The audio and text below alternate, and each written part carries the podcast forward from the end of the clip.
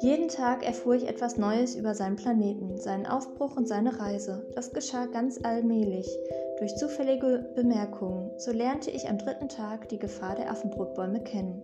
Auch diesmal hatte ich es dem Schaf zu verdanken, denn plötzlich fragte der kleine Prinz, als hegte er große Bedenken: Es stimmt doch, dass Schafe Sträucher fressen, nicht wahr? Ja, das stimmt. Ach, da bin ich aber froh. Ich verstand nicht, warum es so wichtig sein sollte, dass Schafe Sträucher fressen, doch der kleine Prinz fügte hinzu: Also fressen sie auch Affenbrotbäume? Ich wies den kleinen Prinzen darauf hin, dass Affenbrotbäume keine Sträucher seien, sondern Bäume, so hoch wie Kirchen. Selbst wenn er eine ganze Elefantenherde mitnehme, könnte auch sie niemals einen ganzen Affenbrotbaum vertilgen.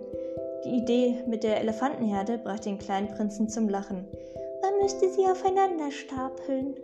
Doch er bemerkte weise, bevor die Affenbrotbäume groß werden, sind sie erst einmal klein.